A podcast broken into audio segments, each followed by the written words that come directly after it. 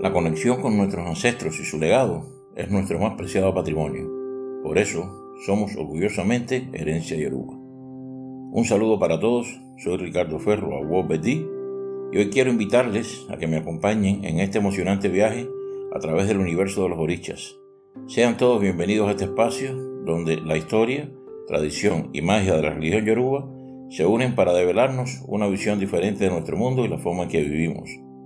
Recuerden que tenemos presencia en redes sociales, aparecemos en Facebook como arroba Herencia Yoruba, en YouTube simplemente como Herencia Yoruba y a través de WhatsApp al número más 52 56 27 41 8903, donde podrán comunicarse directamente con nosotros y también enviarnos dudas, preguntas que con gusto responderemos a través de nuestro programa. Que los Dumare los bendiga a todos.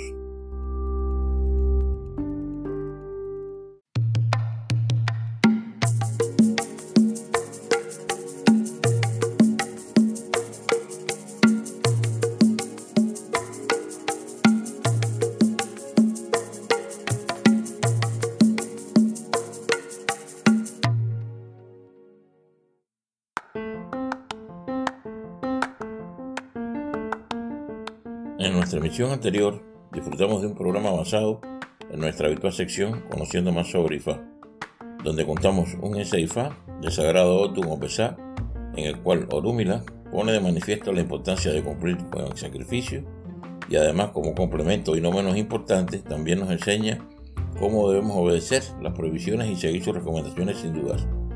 Con esta emisión estamos concluyendo nuestra primera temporada que constó de 12 episodios la cual comenzamos haciendo un breve análisis sobre el camino de la religión afrocubana y sus orígenes. Continuamos con una serie de tres episodios dedicados a nuestro primer acercamiento a la religión, donde hablábamos de la consulta y su repercusión en nuestras vidas, así como ciertos detalles básicos que se debe conocer antes de acudir a consultarse, y la importancia de cumplir con todas las recomendaciones que se manifiestan en consulta. Le siguió a esto entonces un episodio donde tratamos, a través de una historia del Sagrado Todifá, Obedí, hablamos del sagrado vínculo entre Hecho y Orúmila, dejando claro por qué Hecho es el aliado más importante que tiene Orúmila. Continuamos con una serie de episodios dedicados a nuestra primera iniciación, donde tratamos la importancia de la iniciación, así como detalles y aspectos que debemos conocer sobre la misma. En esta serie de emisiones hablamos sobre similitudes y conceptos que definen que Hecho y el Eguá son una misma deidad. Dedicamos también un programa a Okun y Ochoshi explicando la historia que avala porque ambos son inseparables y siempre viven juntos. Contamos una historia o del Sagrado Orden de Ifá Ocheca, donde se pone de manifiesto la importancia de ser obediente y cumplidor sin importar el costo de nuestra obediencia y lo necesario e importante que es apaciguar y alimentar nuestro rí mediante sacrificios y ofrendas. Dedicamos una emisión a contar un ese Ifá del Sagrado Orden de Ifá Bellono que nos dejó muy claro la importancia de la paciencia y la perseverancia. Y en nuestro programa de hoy como parte de nuestra serie de episodios dedicados a la iniciación, hablaremos de Orúmila y de Osu, cerrando, como ya habíamos dicho, nuestra primera temporada de podcast. Esperamos que esta primera temporada haya resultado atractiva, entretenida y sobre todo instructiva para todos. Ese ha sido nuestro objetivo principal al elaborar cada uno de nuestros programas. Estamos seguros que nuestro programa de hoy les resultará muy ameno e instructivo. ¿Estamos listos? Comencemos.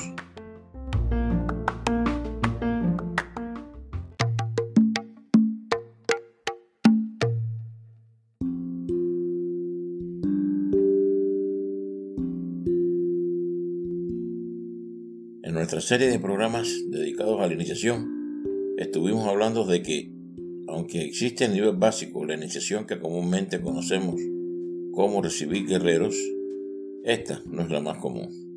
Explicamos también que en mi caso en particular, y en el caso de muchos otros babalabos que conozco, siempre recomendamos que esta iniciación se haga incluyendo a Orúmila y a Oso.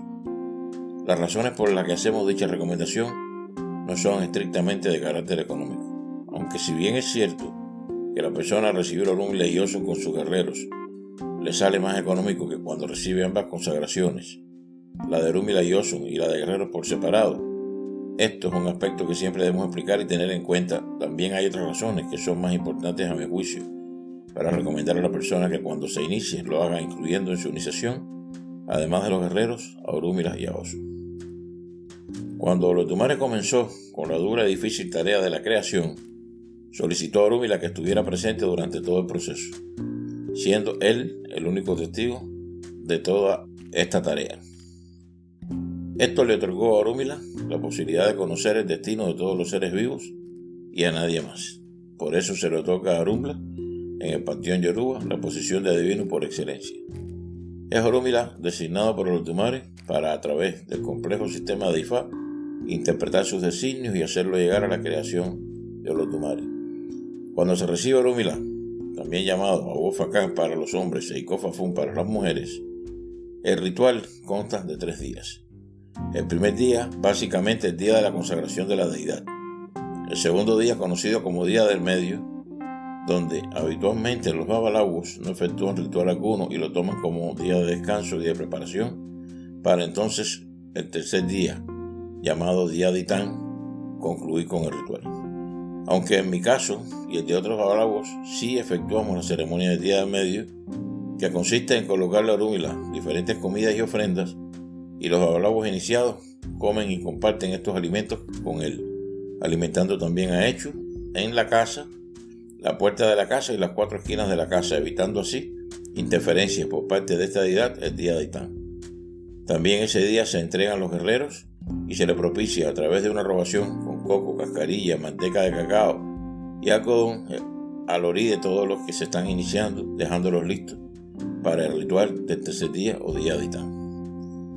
Es creencia en nuestra religión que cada uno de nosotros, antes de nacer, vamos a donde lo tomara y nos arrodillamos frente a Él para elegir nuestro destino.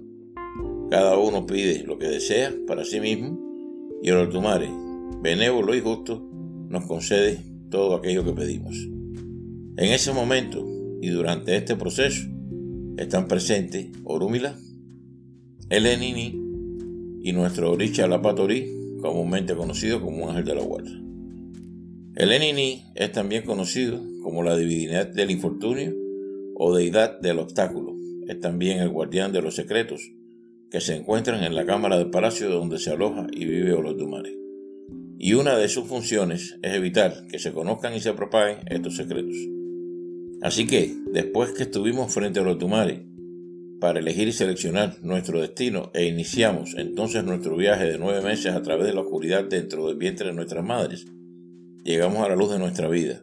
El Enine se ocupó de borrar nuestra memoria, de manera que no recordáramos nada de lo que vivimos y observamos frente a los tumares para de esta forma cumplir con su sagrada función de mantener en secreto todo lo que se relacione a él. Pero en este proceso también olvidamos qué destino elegimos. Así que llegamos a nuestra vida desprovisto de toda información valiosa que nos ayuda a cumplir con nuestra misión y destino. Recordemos, como habíamos dicho, que allí estuvieron Elenini, Orúmila y nuestro ángel guardián. Ellos fueron testigos de lo que ahí pedimos y lo que nos fue concedido.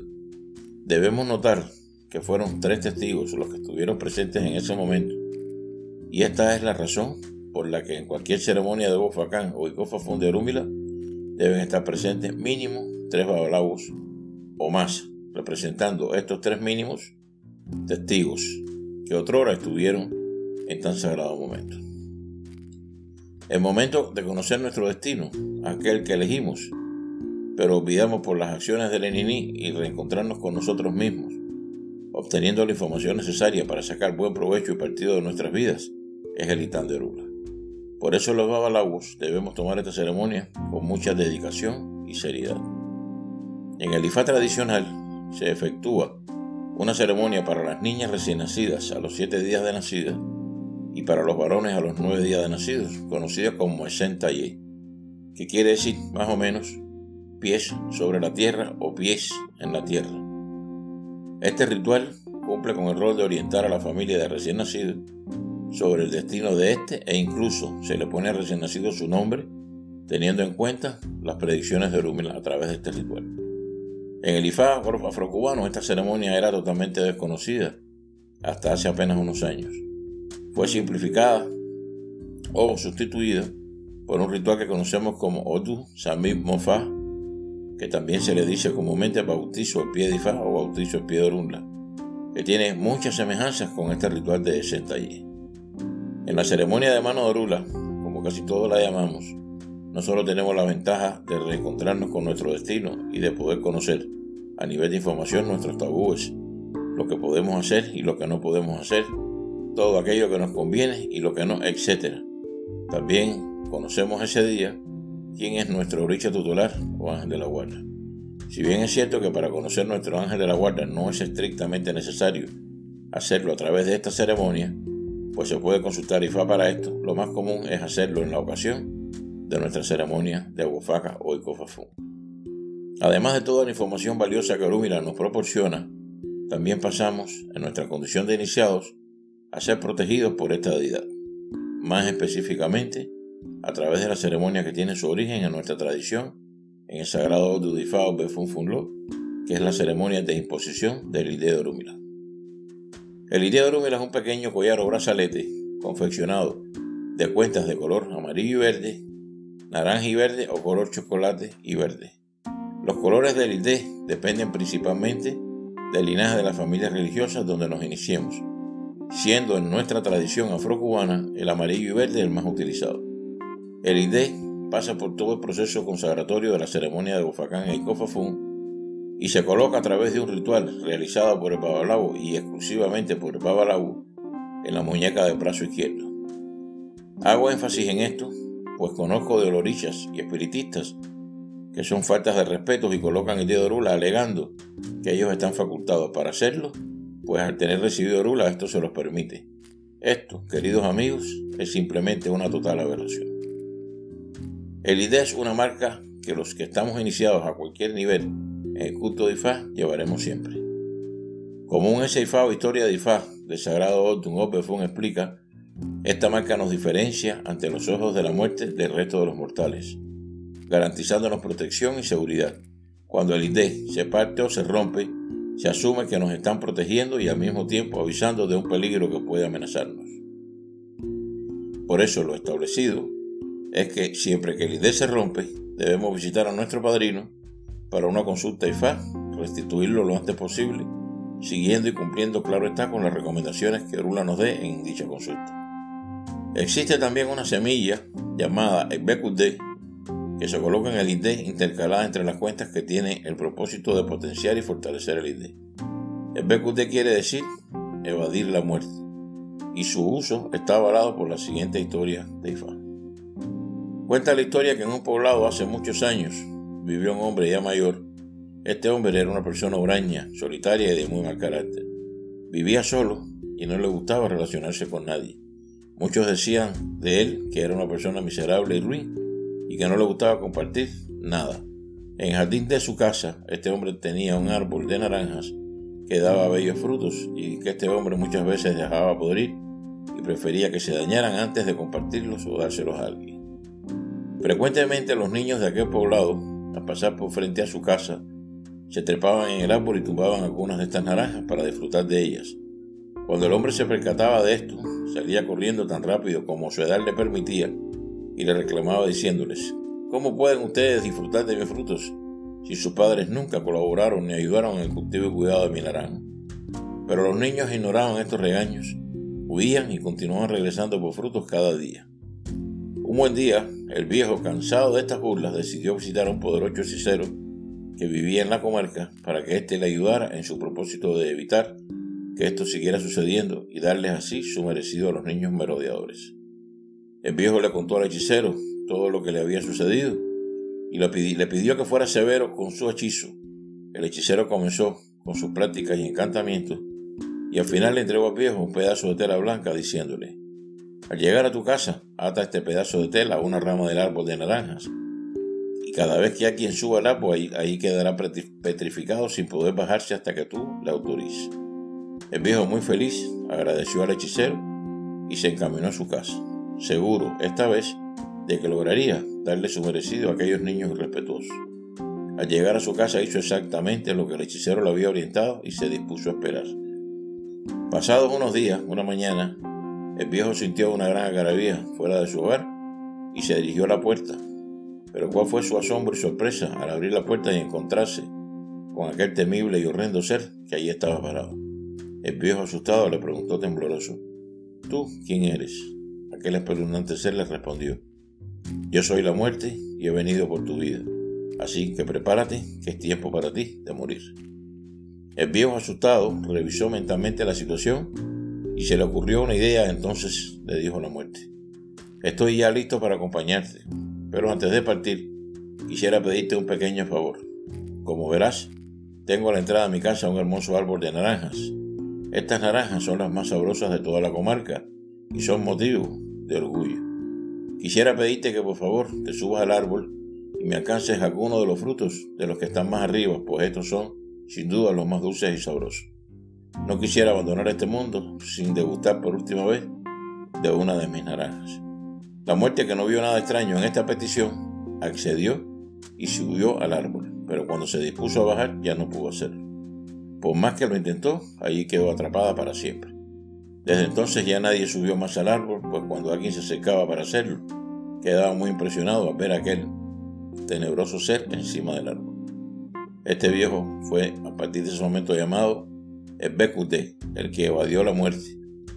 Así pues, esta semilla se utiliza también para medicinas, amuletos y otro tipo de medicamentos y accesorios tradicionales que ayudan a repeler y alejar la muerte, fundamentalmente en la práctica tradicional. En nuestra liturgia afrocubana, el ITE cumple con estas funciones. Sobre Osun diremos que es una deidad muy ligada al culto de Ifá. Está claro que Osun, como Oricha y su nacimiento, están directamente vinculados a Orúmila. Existen historias, o sea, Ifá que así lo atestiguan, por ejemplo, del sagrado de Yakun Iwori, o Yakun Piti, que nos enseña cómo Osun entregó a todos sus hijos a Orunla por este haberlos librado de la muerte. Acción que justifica porque los hijos de este Orisha son potencialmente babalabus si no existe mayor razón que se los pueda impedir. Así como la ceremonia consagratoria para los hijos de Osu, que es efectuada por babalabus, aunque en ella generalmente también participan cuatro lorichas, hijas de Opatalá, pero es dirigida y ejecutada por babalabus mayormente.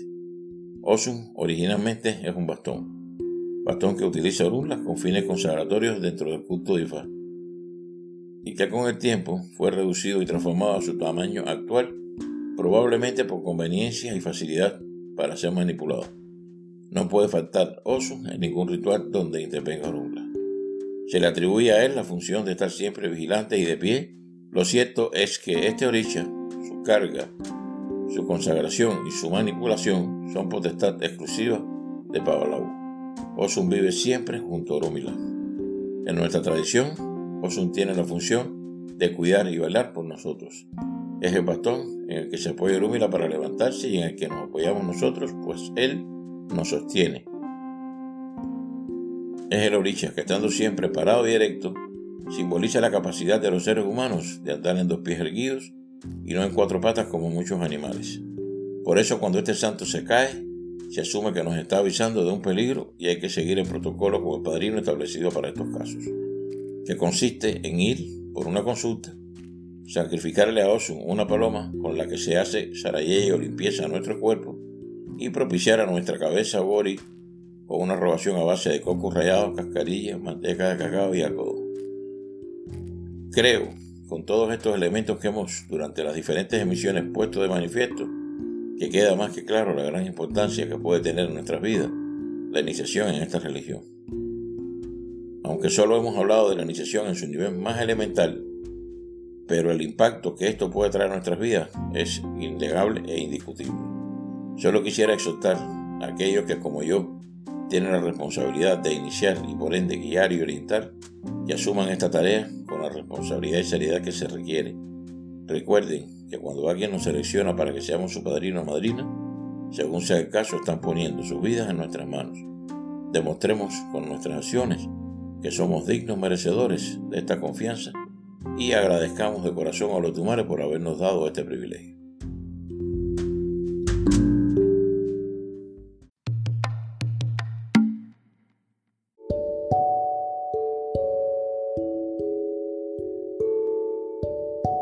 En nuestra sección, conociendo más sobre Ifá, les contaremos a propósito de nuestro tema principal de hoy, una historia o ese Ifá del sagrado de Ifá o Befún, también conocido como Befún Funlo que nos explica el origen del Ité de Orunla y dice así. Dice Ifá que existió una época en la que hubo una gran mortandad y se le encomendó a Orula que averiguara de qué se trataba todo y cómo podría solucionarse. Orumila salió a buscar a la muerte para ver qué estaba pasando y después de mucho andar se encontró una casa, llegó hasta ella y allí vio un hombre en el suelo que acababa de morir. Orula le preguntó a aquella familia qué le había pasado. Ellos le dijeron que la muerte había estado ahí y lo había matado.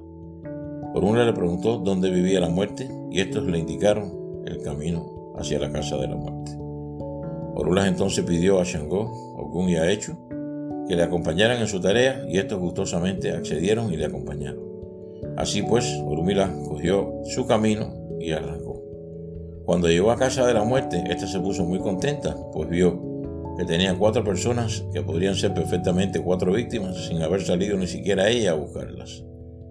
Orula le dijo que iba a pasar la noche allí con sus otros acompañantes, entrando todos en la casa, menos Changó que durmió en el gallinero. La muerte salió de la casa a altas horas de la noche, momento que aprovechó Orunla, Okun y Hecho para hacer tres almohadones dándole formas de cuerpos y colocándolos sobre sus respectivas camas. Después ellos se metieron todos debajo de la cama a dormir y cuando la muerte llegó, golpeó con toda su fuerza con su guadaña a los supuestos cuerpos que no eran otra cosa que los almohadones. Terminado esto, la muerte fue a su habitación y se acostó a dormir. Por la mañana, Orumila, Echu y Okun se levantaron primero que la muerte. Y cuando ésta se levantó, les preguntó que cómo habían pasado la noche. A lo que ellos respondieron que muy bien, que lo único que habían percibido era un golpecito mientras dormían, pero que no había sido nada de importancia. Así lo hicieron durante dos noches más.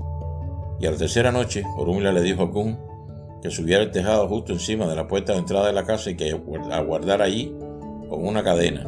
Le pidió a Legua que consiguiera un saco y le dijo a Changó que regara harina con quimombó en la puerta una vez que viera que la muerte saliera a sus paseos nocturnos. Cuando la muerte regresó, resbaló y se cayó, producto del quimombó que había Changó derramado en la puerta. Okun se lanzó al tejado y la ató con la cadena y el Ecuá la metió dentro del saco. Así salieron para el pueblo con la muerte prisionera hasta llegar a casa de Opatalá. Ya allí, Orumila le dijo a Opatalá que traía a la muerte prisionera y Opatalá le dijo a Orula que hiciera lo que él deseara con ella. Orula entonces le dijo a la muerte, tú solo sabes matar gente y crear dolor y lágrimas. A partir de ahora no podrás continuar llevándote todos cada vez que quieras. La muerte le contestó, ¿qué quieres a cambio de tu victoria para que me dejes ir en paz? Orula le dijo, a todos mis hijos deberás respetarlos y contar conmigo antes de disponer de sus vidas yo no conozco a tus hijos, contestó la muerte. A lo que Orula respondió, mis hijos estarán a partir de hoy identificados con el dedo de Orula en su mano izquierda, cortando mis colores. De esa forma podrás diferenciarlos del resto de los seres humanos. La muerte respondió, que así sea, y de esta forma se selló el pacto en el que la muerte se comprometió a respetar la vida de todos los hijos de Orula. Esta es la razón por la cual siempre, en ceremonias de iniciación, utilizamos el ID que queda puesto para el resto de nuestra vida en la mano izquierda. Eso nos hace diferente al resto de los seres humanos y ante los ojos de la muerte implica respeto. No nos inmuniza, pero la muerte no puede llevarnos sin contar antes con Orula.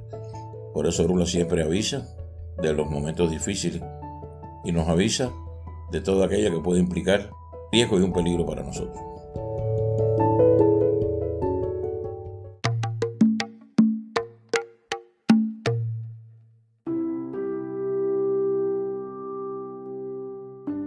Espero que hayan disfrutado de esta emisión y que les haya parecido instructiva y entretenida. Para mí ha sido un grandísimo placer haber compartido este tiempo con ustedes. No olviden que nos pueden encontrar en Facebook como arroba Centro Herencia Yoruba y pueden contactar con nosotros a través de nuestro número de WhatsApp más 52 56 27 418903, donde podrán enviar sus dudas y preguntas que con gusto iremos respondiendo a través de nuestra sección Preguntas frecuentes de la comunidad religiosa Herencia Yoruba. Los invitamos como siempre a que interactúen con nosotros a través de nuestras redes sociales y de esa manera ayudarán a que podamos llegar cada vez a más personas que necesitan de orientación religiosa y por supuesto a que sigan en sintonía con Herencia Yoruba, la conexión con su destino. No se pierdan nuestra próxima temporada donde estaremos tratando temas que con toda seguridad serán de su interés. tales como programas dedicados a los diferentes orichas, nuestras habituales secciones conociendo más sobre IFA y preguntas frecuentes de la comunidad religiosa arensa Yoruba, tendremos entrevistas a babalabos y a orichas, anécdotas de la vida real y mucho más. Recuerden que ustedes son nuestra razón de ser. Somos por ustedes y estamos para ustedes. Hasta un próximo encuentro. Iré bombo para todos.